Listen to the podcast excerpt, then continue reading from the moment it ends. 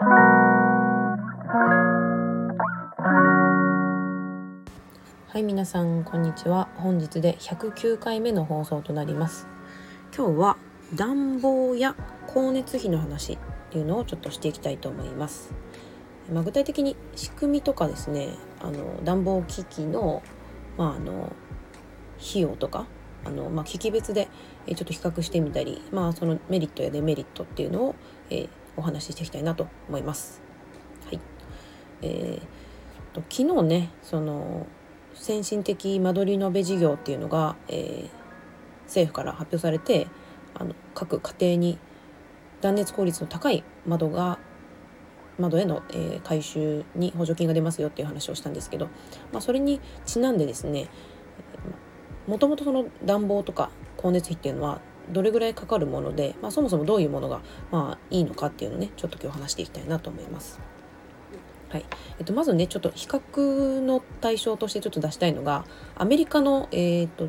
空調事情なんですけどアメリカではあのセントラル空調っていうのが主流らしいですセントラル空調っていうのは何かと言いますと各部屋ごとに個別にエアコンをつけるのではなくてえ建物一つ、まあ、お家戸建て住宅であればその建物、えっと、丸と一つを、まあ、大きな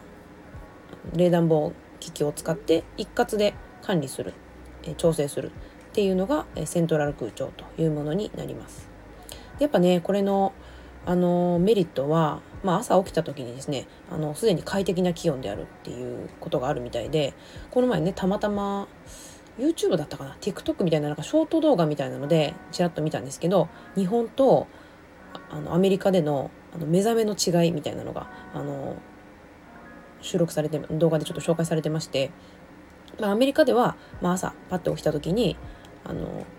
今日あの外寒いのかな何度かなみたいなあの携帯でちょっとチェックするぐらいその室内っていうのは、まあ、かなり快適な気温になってて、まあ、実際その寒いとかそういうふうに感じながら起きるっていう状況ではないみたいなんですよ。私もあ一応アメリカはちょっと住んでたことあるんですけどそそうだったかな ちょっと記憶にない、まあ、全てのお宅がそうっていうわけじゃないんじゃないかなと思うんですけど私は特にあ夏に行ったからかななんか特にそういうのは感じなかったですね。まあでも、まあ、日本ではね、まあ、皆さんおなじみだと思うんですけど、まあ、朝起きたら大体寒いじゃないですか。まあ、セントラル空調取り入れてるお宅は違うかなと思うんですけど、まあ、朝起きたら大体「おお寒」って言ってあのなかなかね布団から出られないっていうようなことがあるんじゃないかなと思います。冬はね。うんまあ、でそれであのエアコンつけてちょっと温まったら動き出してみたいなことが結構あるんじゃないかなと思うんですけど、まあ、今言ったようにですねあのこのセントラル空調のメリットっていうのは、まあ、あのずっと一年中快適な気温を、まあ、どの部屋も建物全部であの管理できるのであの快適に過ごせるっていうのがあの一番のメリットかなと思います。であのさっきね日本であんまりあのないみたいな感じのことを言ったんですけど、まあ、実際は日本でもあの取り入れられてるところっていうのは結構ありまして、まあ、ホテルとかね大型の施設ですよねあの病院とか、まあ、そういったあ基本的には、え延べ面積が1万平米以上くらいの建物では結構主流になっているみたいです。なので結構ホテルとかでね見かけることがあるんじゃないかなと思うんですけどまああの日本では、まあ、家庭ではこういったのはあまり主流じゃないんじゃないかなと思います。はい、でもうちょっともうちょっとねこのセントラル空調のあのメリットっていうのをちょっと話していきたいと思います。で他のメリットはですね寿命が長いっていうことが挙げられていました。普通のね日本で使われてるあの壁掛けエアコンっていうのは大体10年ぐらいが寿命っていうふうにあの設定されてるみたいなんですけどこの大型のセントラル空調の、まあ、クーラーとか暖房っていうのは大体30年ぐらいが寿命になっているらしくて、まあ、あの個別のエアコンよりも長く使えるというのが特徴のようです。はい、で、えー、次にですね、えー、メンテナンスが楽っていうのがメリットとして挙げられます。このメンテが楽っていうのはですね、まあ、個別のエアコンだとそれぞれにフィルターついてるのであのフィルターの掃除とかそのエアコンの掃除とかもそれぞれ別々でやらないといけないじゃないですか季節のね変わり目とかに。だけど、えー、セントラル空調の場合は、まあ、クーラーとかあのヒーターっていうのが1つしかないので、まあ、その大きいのを、まあ、1つ掃除するだけで OK ということで、まあ、メンテが楽ということでした。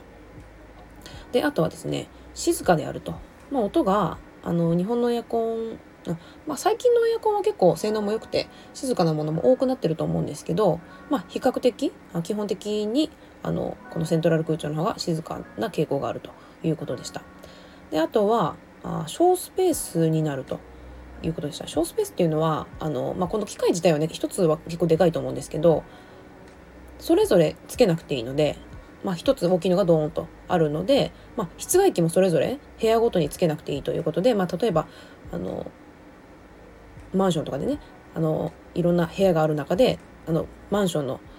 あのベランダの外側にねこの室外機を何個も置かなきゃいけないとかってなるとちょっとベランダのスペースが圧迫されたりとかしてちょっと気になるっていうこともあると思うんですけど、まあ、このセントラル空調の場合は、まあ、そういったスペースがちょっと省けるということで、まあ、それがメリットになるということでした。で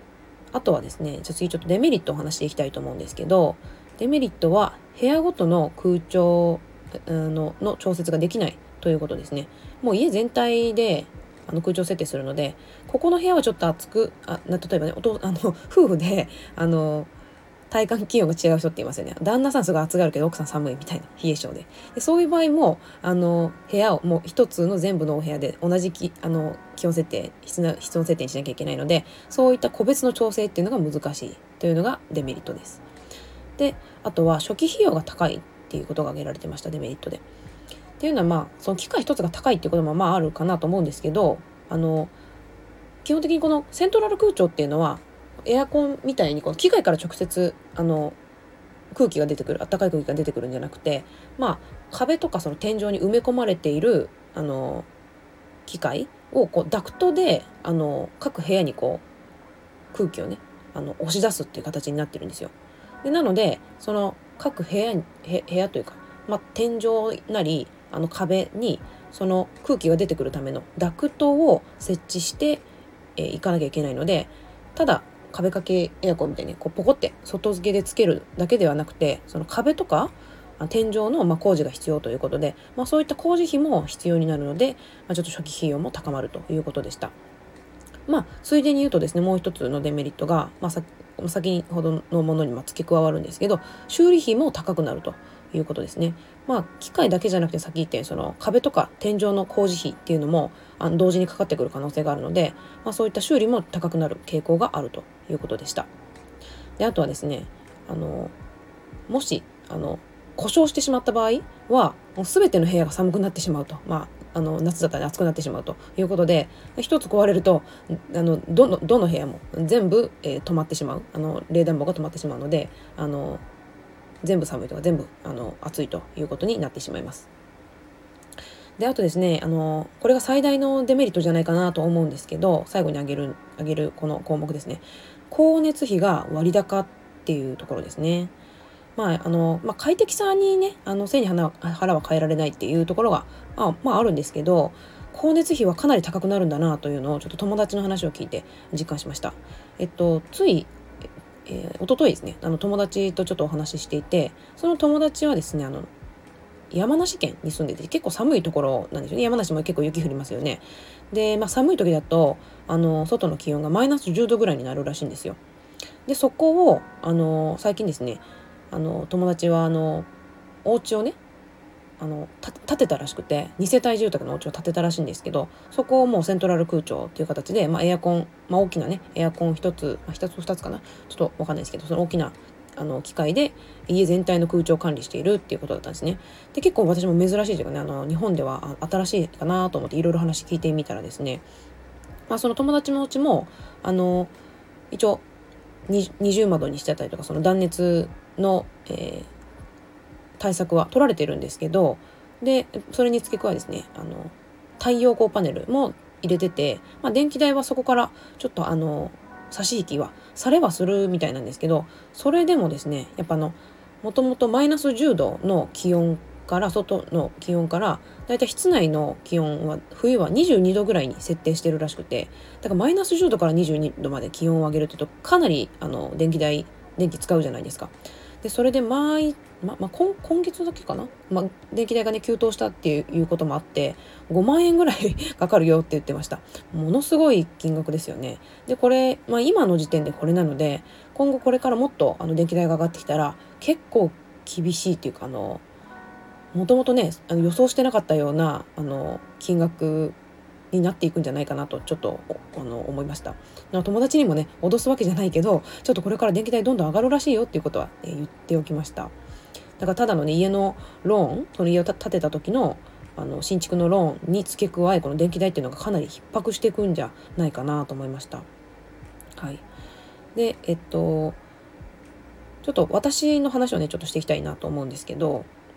この前ね結構前にあの私のこの沖縄に今住んでいるこの古民家の方でもちょっと二重簡易的な二重窓みたいなのをちょっと取り入れようかなという話をしたんですが実際ねあの取り入れてみました。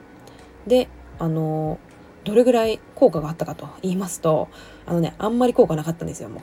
結論から申し上げますと結構残念な結果であの前この私が放送で紹介した時 YouTuber の方がこの二重窓簡易窓を取り入れてなんか6度ぐらいあの気温が変わりましたよみたいなことをおっしゃってたので私もそれぐらい効果あるのかなとちょっと期待してたんですけど実際は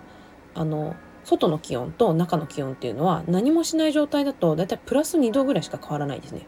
うん、平均して、まあ、大体プラス1.5度から2度ぐらいは、まあ、室内の方が冬は暖かいかなっていう感じなんですけどまあもともとね6度とか聞いてたんでちょっとその半分も及ばないのかっていうのはちょっと残念ではありますね。でもねこれちょっとあのまあ、私のあの生活環境がちょっとそあのちょっとハンデになっちゃってるのかなっていうのはありまして私あの猫飼ってるんですよね。でその猫さんのためにあのね、あた家のそのあらゆる扉がちょっと隙間がちょっと空いてるんですよ ちょこっとずつその猫が出入りできるように。で、うん、例えばあのトイレとかトイレのあの人間のトイレのところに猫さんのトイレもあるんですけどでそこのトイレがねやっぱ臭臭いんでちょっと窓も開いてたりするんですよ。あの換気扇じゃなくて、まあ、家古いんでね。あの換気扇ついてなくてあのちょっと網戸ちっちゃい小窓を開けて網戸がついてる状態なんですけどそこの、まあ、窓あトイレのところのあの扉もちょっと開いてるんですよ。その猫さんのためにちょっと開いてて。だから外とその直通になってるあの部分がちょっとずつその扉が隙間がちょっとずつ開いてるのであのどんなにねこの外側の、えー、窓断熱したところでちょっと隙間があるとそこからあの空気出入りしちゃうので、まあ、結構そういった状況が結構普段のあの通常の状態なのでそれで比較しちゃうとちょっとまあそこまでの効果が得られないのかなと思いました。まあ、なのでちょっと今ね急遽猫扉対策用のあの下になんかパタパタがついてる？なんかあの隙間隙間埋めみたいなのを急遽作ってます。明日ねちょっと取り付けようかなと思ってるんですけど、まあ、それを取り入れてあとどれぐらい変わるかなっていうのをちょっとままた見たいと思います。はい。えー、今日はそんな感じでですねちょっと、まあ、アメリカの暖房事情っていうのをちょっと話したんですけどあのもうちょっとねあの暖房器具の光熱費比較っていうのをちょっとしたかったのでまたちょっと追加で明日お話ししていきたいなと思います。はい。それでは今日はこの辺で終わりたいと思います。ではまた。